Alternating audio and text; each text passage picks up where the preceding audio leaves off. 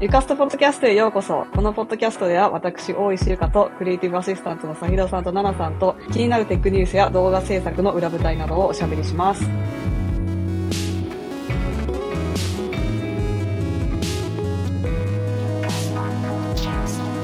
こんにちは、ゆかです。今、メタコネクトというメタのイベントに参加するために、カリフォルニアにあるメンロパークというところに来ています。今、メタの本社の中の、何ですかね、ここもうなんか街みたいになってるんで、街のえー、一角みたいな、お外にいるんですけれども、ちょっとね、あの、音的にここだと微妙っぽいので、すぐ移動しようかなと思ってるんですけど、ちょっと一応なんかこの雰囲気を、あの、ビデオポッドキャストご覧の方は、ちょっとね、この雰囲気を伝えたくて、一旦外で撮ってみました。今日のポッドキャストでは、ちょっとメタコネクトで、えー今日発表あった内容をまとめつつ、いろいろと話していきたいと思います。よろしくお願いしおます。願いします。はい。じゃあちょっと音のために移動します。ということで、今日は特別編ということで、メタ本社からお届けしております。どうも、ちょっとこの背景でわからないですけど。えっと、こんな感じで、メタConnect という Meta の、えー Meta 版 WWDC みたいな感じの、デベロッパー向けの意味合いが、まあちょっと強いけど、普通にコンシューマー向けのアップデートもあるという感じです。ということで今日は朝からキーノートがあって、うんえーいろいろね、発表があった感じなんですけれども、さひろさんはお家からはい、見てました。はい、なんか、すごい一人で Discord で盛り上がってて。みんなね、日本は夜だったので、はい。そうですよね。いつも日本が夜の、夜っていうか夜中の時間になってしまうので、うん、そうですね。はい。来ているの大変だと思いますが、はい。あの、配信見れなかった方にちょっと簡単に説明しますと、まずクエスト3が6月ぐらいに出しますよ、みたいなのを発表すでにしていたんですけど、まあ、もうちょっと詳細のことが分かったりとか、それに伴ってプラットフォーム側でゲームのサブスクリプションサービスだったりとか、まあ、結構大きいタイトルのゲームの発表があったりとか、あとは AI 系の発表もね、結構大きくて、なんかチャットボットみたいなのもいろいろあったんですけど、あの、はいそれが結構面白いアプローチだなと思ったものがいろいろありました。はい。あと最後に、レイバンストーリーズっていう、あの、レイバンとコラボしているメタのサングラス型メガネみたいなのが、もともと、あの、ファーストジェネレーションがもう出てたんですけど、それのアップデートバージョンというか、セカンドジェネレーションが発表になりました。ということで、ちょっと一つずつ話していきますか。ということで、じゃあメタクエストの話からしますか。メタクエスト3が今回、もう予約販売今日から始まって、発売が10月17でしたっけ？えっと、こっちはね、10月10日だったと思います。10月10日うん発売ということで、はい。えっ、と、フルカラーパルパススルーということで、あの、うん。ヘッドセットをつけても、なんか外の世界がちゃんとカラーで見えるっていうのが、はい。まあ、パススルーっていうことなんですけど、うんうんうん。まあ、それがすごく綺麗になっていて、私クエストプロ使ったことないんですけど、クエストプロぐらいいいみたいな感じなのかな、うんで、チップもなんかスナップドラゴンのクアルコムのチップが入っていて、で、まあ、499ドルということで、日本だと7万9000とかでしたっけ？まあ、ちょっと、なんか体感高くなっちゃうんですけど、うん、7万いくら4800円だったっけな。だそうです。7万4800そっかそっか。まあ、499とだいぶちょっとね、印象が違っちゃうのがちょっと悲しい 部分なんですけそどう、ですよね。まあでもドルで言うと相当安いなっていうのと、まあでも7万円台でも結構今回ビジョンプロへの、あの、なんていうんですか、ジャブ打ってる感じがあったんで、ビジョンプロプロと比べられてもいいと多分メタ的には思っている感じがありまして、ビジョンプロと比べたら相当安いですよね。3500ドルで、多分日本だともうめっちゃ40 45 万とかそういうレベルなんで、全然何倍もの差があるんですけど、ということで、なんか、あの、メインストリームのための初の MR ヘッドセットっていうふうに、マークさんがはいおっし。ゃってましたね。うんうん。実はね、さっき私ちょっとだけ被ってきたんですよ。あの、明日もちょっとがっつりゲームとかさせてもらえる予定で、今日はなんかデモ機をちょっと被って、なんか、うんうん、なんていうんですか、デモ映像しか見えなかったんで、実際に自分で操作したわけではないんですけど、うん、もう被った瞬間にパススルーになってて、で、なんかメタクエスト3みたいな感じでなんか画面というか UI が出てたんですけど、なんかその、被った瞬間の、あ、なんか、すごい AR っていうか MR っていうかなんか、あ、すごいっていうのがすごいい一瞬で思ったことで、結構びっくりしました。で、あの、私たちもクエスト2、二人とも持ってますけど、あの、クエスト2のやっぱ映像のピクセル感っていうのが結構上手くなっていて、かなり画質が良くなってるなっていうのがすぐ実感できました。あとはそうだ、Xbox のクラウドみたいなのが使えるっていうの結構すごくないですか、はい、すごいですよね。もうなんか結構、ゲーマーの方にはたまらないんじゃないでしょうか。そうですね。はい、やっぱゲームの、ゲームっていうかコンソールゲームの弱点って、画面につなぐのがマジでめんどくさいっていう ところが、あめんどくさいっていうか、なんか画面が専用でないといけないから、結構なんか今時の家ってテレビない人とか多かったりとか、あの、日本だったら特にあんまり大きい画面置けないとかっていうのもあるだろうし、なんかそういう人にとってやっぱ VR の中でめちゃめちゃでかい画面でプレイできるっていうのは結構いいし、なんか被るだけでいいから、あんまりこうごちゃごちゃなんかケーブルさせたりとかやんなくていいし、みたいな。のが結構魅力的なんじゃないかなと思いました。うん。つけた感じはどうでした？なんか結構クエスト2はね、うん、もう重いから、うんうん、なんか頭のとこがもう髪の毛そうですよね。あの、バランスが結構前にありますよね、クエスト2は。なんかやっぱ、あの、薄くなってるし、そう、バランス感良くなってる感じしました。パッとつけた感じ。あの軽くなってるんじゃないかなと思います。軽くなっているか、ただその、バランスの問題かもしれないけど、いやでも、多分軽くなってるんじゃないかなと思います。そうあと、その、ストラップとあの目の部分が、目の部分というかクッションの部分が、あの、色を変えられる、はい、着せ替えみたいなのがあって、オレンジとブルーみたいな色があるんですけど、それもすごく可愛くて、なんかつけてるとちょっとアモアス感が アモアス感がすごい出るっていう、めっちゃ可愛い感じでした。着せ替えみたいな。ね。で、あとなんかあの、そのクッションのところのゴムが、ゴム素材になって、ゴム素材というか、クッションの部分がゴム素材になってて、クエスト2ってなんかクッションが、うん、えっ、ー、と、布じゃないですかああ、そうですね。あれって結構汗とか化粧とかつくと汚くなっちゃうんだけど、あのなんかゴ,、ゴムっぽい素材だと拭けるから、なんか清潔感あっていいなと。それは嬉しい。ね。あと今日 CTO のボズさんっていう方が、キノコにも出てきた、あの、おじさ、おじさまがいるんですけど。偉いおじさまがいらっしゃるんですけど、彼となんか、あの、クリエイターと Q&A セッションみたいなのがあって、そこで、なんか結構、あの、いろいろ話してたんですけど、やっぱなんか、クエストのフィロソフィーというか、そもそも、めっちゃ、めっちゃ高性能だけどめっちゃ高いっていう路線に行くか、あの、機能が全部できるものが入ってるわけ、入りきっていないけど、安くてみんなに使ってもらえるみたいな、その、ちょっとこう、方向性が違って、メタの方は、えっ、ー、と、もう、for everyone みたいな、みんなに使えるようにしたいっていうようなことを意識してますみたいなことを言っていて、まあだから、えっ、ー、と、クエスト3にはアイトラッキングとかないんですよね。だから中の方に、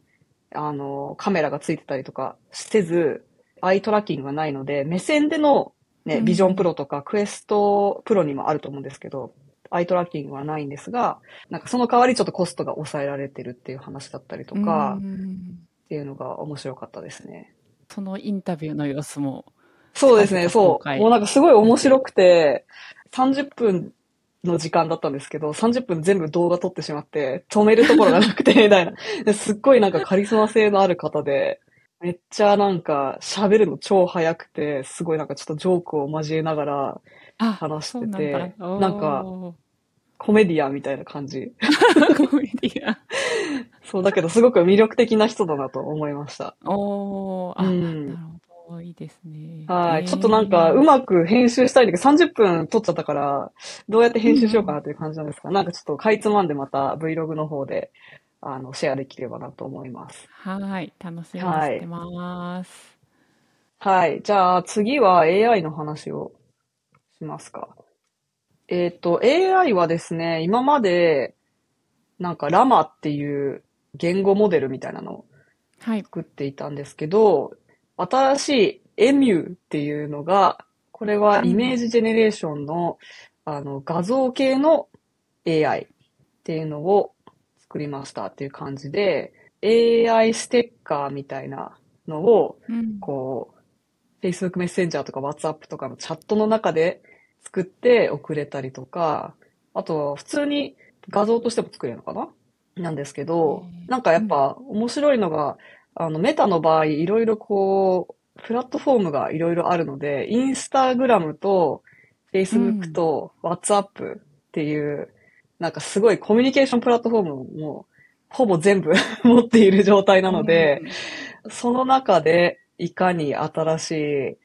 まあそういう AI みたいな機能をこう盛り込んでいくかっていうのを考えられるっていうのが、ちょっとまたアップルとはエコシステムの考え方が違うのかなと思って、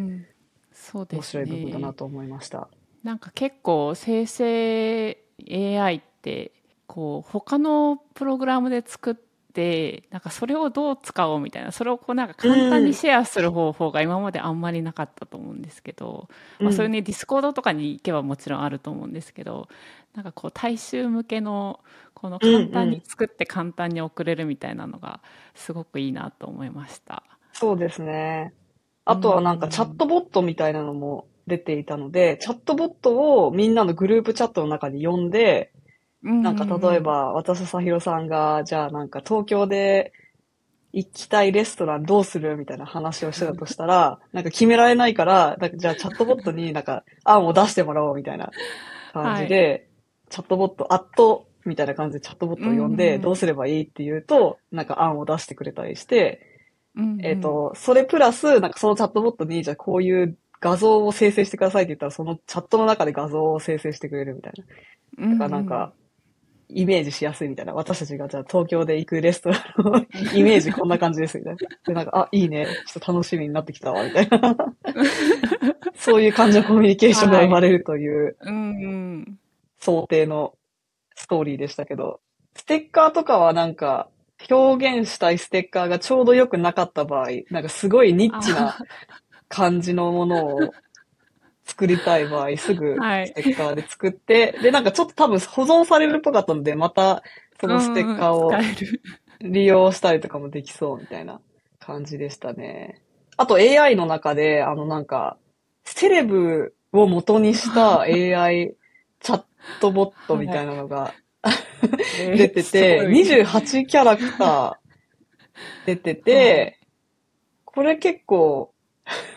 面白いですけど、もしかしたら、セレブのリストが、あれかもしれないな。あの、すごいアメリカンなリストだから。あ思いました。めっちゃアメリカンだなと。ね、でもなんか、そうそうそう。スポーツ、スポーツ選手が多いので、なんか個人的にはめちゃめちゃ楽しみな人が多いんですけど。いや、なんかトム・ブレイディとか、そうそうそうそう。まあ、アメフト選手だけど、あの、はい、トム・ブレイディは、まあ、アメフト選手で、チャットボットの、その、演じてるキャラは、なんか、トレーナーみたいな感じでしたよね。あ、そうそうそうそう。コンフィデン t, confident sports deba ter って書いてあるから、ディベートする人らしいですね。えー、あ、ディベートしてくれるんだ。本当だ。だけど、ナオミ大阪さんも 大阪ナオミさんもいたんだけど、なぜか彼女はテニスコーチとかではなく、なんか漫画のおすすめを教えてくれるみたいな、サブカル担当になってて、ちょっと受けました。でもなんかすごい、やっぱ漫画好きなんですよね、大阪直美さん。うんうん、なんか、あれ、妹さん、お姉さんでしたっけ？お姉さんかなんかがめちゃめちゃ絵うまいんでしたよね、うん、確か。あ、そうなんですね。それもあって、うん。大阪直美さんめっちゃアーミーだから、そう、それもあって、結構親近感があるんだけど、うん。そう、あ、と、あの、なぜかパリス・ヒルトンが 探偵だった。どういう、何を聞けばいいのみたいな。探偵のパリス・ヒルトンに、どんな質問をすればいいのかちょっとよくわかんないけど、結構面白いです面ね。白いですね。これはね試してみたい。ではい。試してみたいですね。で、なんか、はいこの AI はどこで、あれかな ?Facebook メッセンジャーとかで使えるのかな？Facebook メッセンジャー、多分インスタと WhatsApp でも使えるっぽい。うん。ねいや、なんか、はいこれすごくいいなと思ったのが、やっぱチャットボットって若干怖いじゃないですか。普通の人にとって。だけど、なんか知ってる人が演じてるキャラだって思うと、なんかあんま怖くないし、なんかちょっと間違ってても、なんかその、しかもその本人ではないっていう感じ。知ってる人の顔なんだけど、その人が演じてるやつですみたいな立て付けなので、なんか多少間違っても、なんかその人へのなんかミスみたいな感じにならないし、うんうんで、ユーザー側にはなんか、あ、この人知ってるから、なんかあんまりこう気持ち悪さが減るっていうか、すごいロボットと喋ってますみたいな感じが減るので、なんかその親しみやすさみたいなのがありますね。増すんじゃないかなと思ってうん面白いなと思いました。早く使ってみたい。使えるのかな、ねもう使えるんでしょうか？これはね、ど、えーっと、まだだった気がしますね。あ、now, now in beta って書いてあるかアナウインベータ。じゃあ、ベータテストで始まっているけど、ら。うん。多分ま、まあ、英語だけだろうし、まだまだ開発中という感じではあると思うんですけど。ミスタービーストもいましたね。あ、ミスタービーストいましたね。はい最近ミスタービースト 気になりすぎる。よく出てくる。よ、よく出てきますね。さすが。はい。なんかミスタービースト、いつもよりなんか化粧が濃くてなんか、綺麗なミスタービーストみたいな感じ。すごいなんかこの辺のチーク感がすごかった。ね。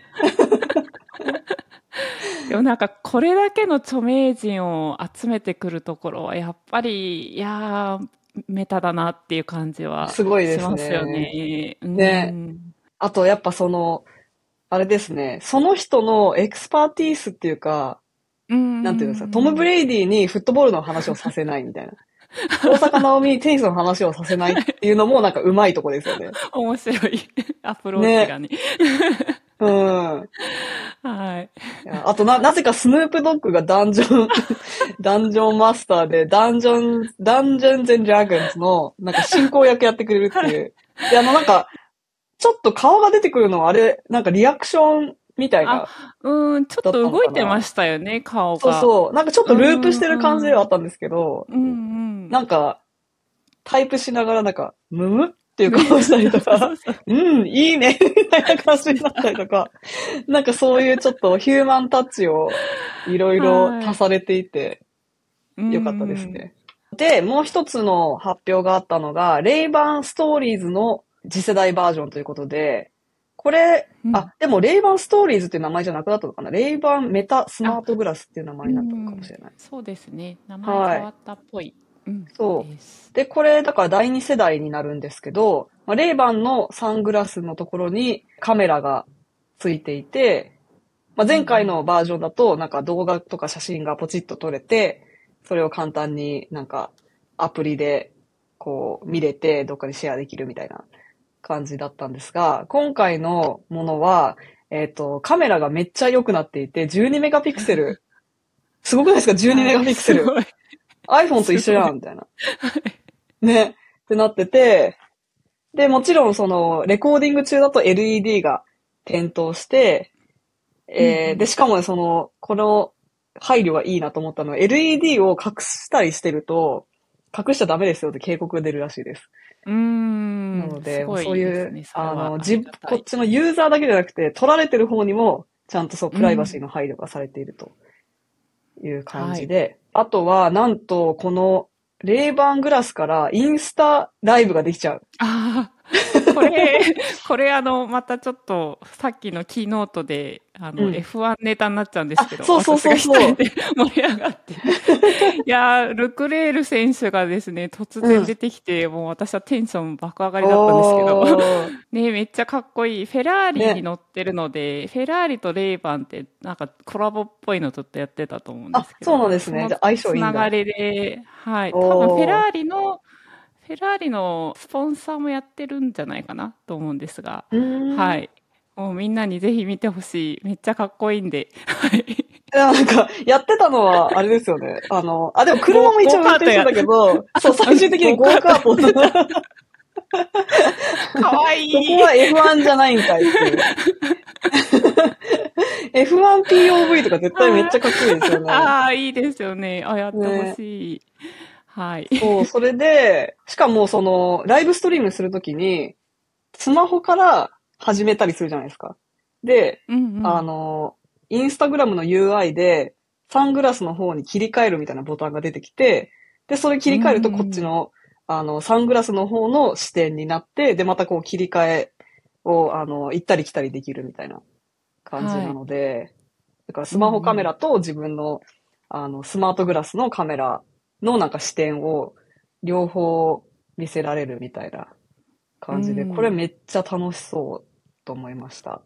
Vlog とかするのもね。楽しそそうそうそう。うんうん。で、そう、そのボズさんの Q&A でも言ってたんですけど、レイバンストーリーズの1の時に、なんか、うんうん。よ、あれ、多分四角なんじゃないかな？あの、撮れるのが四角だったのか、横だったのか、う。忘れたんですけど、結局みんな縦が欲しいということが分かって、縦にしましたみたいな。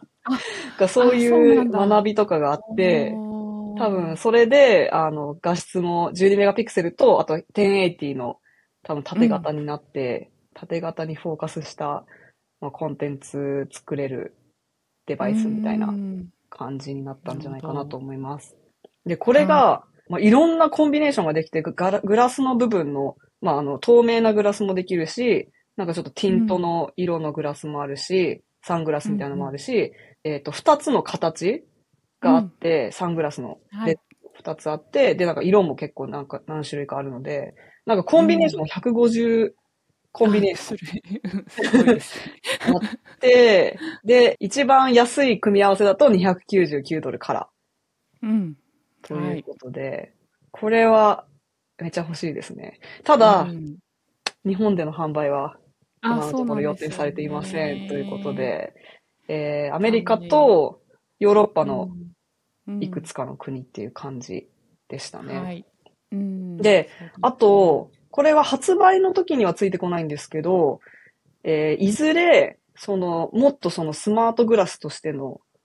進化みたいなのが予定されていて、カメラに映っているものを見て、それに対して質問したりとか、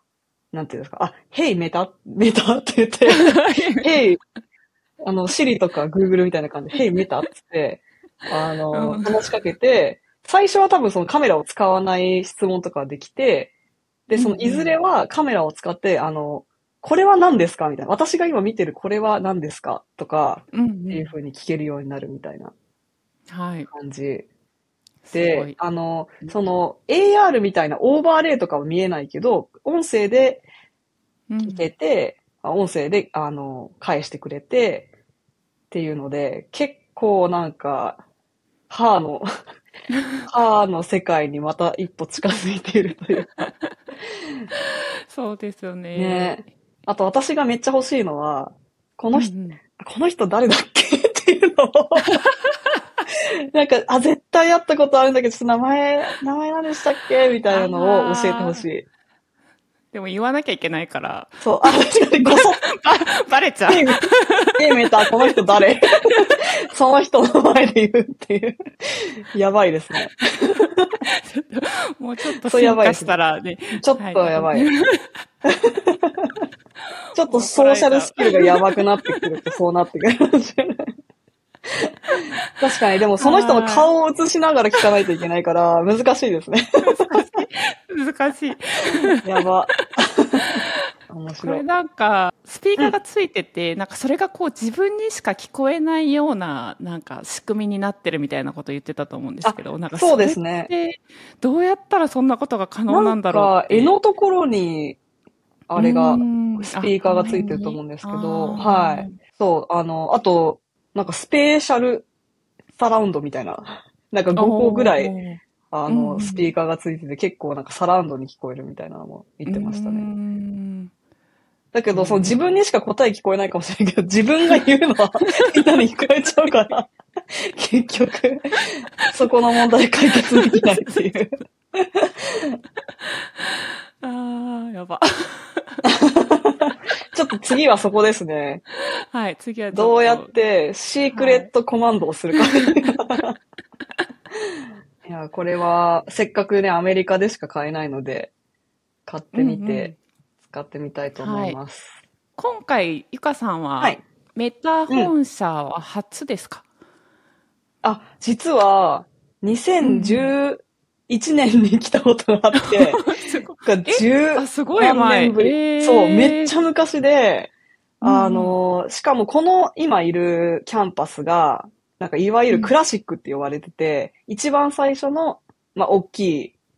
あの、キャンパスみたいな感じで、今もうもっと新しくて、もっと大きいキャンパスが別のところにあるんですけど、まあ、ここがう、ん。いわゆるイワン・ハッカーウェイっていう、あおのー、住所のうんはい。オフィスなんですけど、ここに2011年に来たことがあって、あおの、シリコンバレーツアーみたいな感じで、本当大学卒業してすぐの、本当に何、マジで何者ではなくて、あの、学生ほやほやみたいな感じで、うん。なんか友達の友達の友達みたいな感じでメタの人に繋げてもらって、で、オフィスツアーしてもらったことがあって、そう、それ以来あ、そごいの時になんと、そのオフィスプラプラプラしてたら、あの、透明のガラスのミーティングルームがいっぱいあったんですけど、うんそこでマーク・ザッカーバーグ見たんですよ。お、あ、そうなんだ。なので、生マーク・ザッカーバーグも12年ぶり ということで、いや、ちょっと感慨深かったですえーいね。やーそう、それはすごいですね。はい。で、その時はね、本当に何も、この、その時間をとってランチしてくれた、なんか、人も、なんかね、その当時の Facebook に、なんか自分が作った会社を買収されたみたいな、結構すごい人だったんですけど、なぜ、かそういうなんか何にもこっちは提供するものがない学生に時間を取ってくれて、なんかいろいろ話を聞かせてくれて、本当にありがたいなって思うんですけど、うんまあそんな何も提供するとことがなかった 時から、まあ12年経ってあの招待していただけるようなー感じになってすごく嬉しいですうね。ん素晴らしい。本当に感慨深いですね。ねえ、かこそうなんですよ。2011年に、そのシリコンバレーツアーみたいなことをしたときに、あ、絶対私はシリコンバレーでいつか働きたいっていう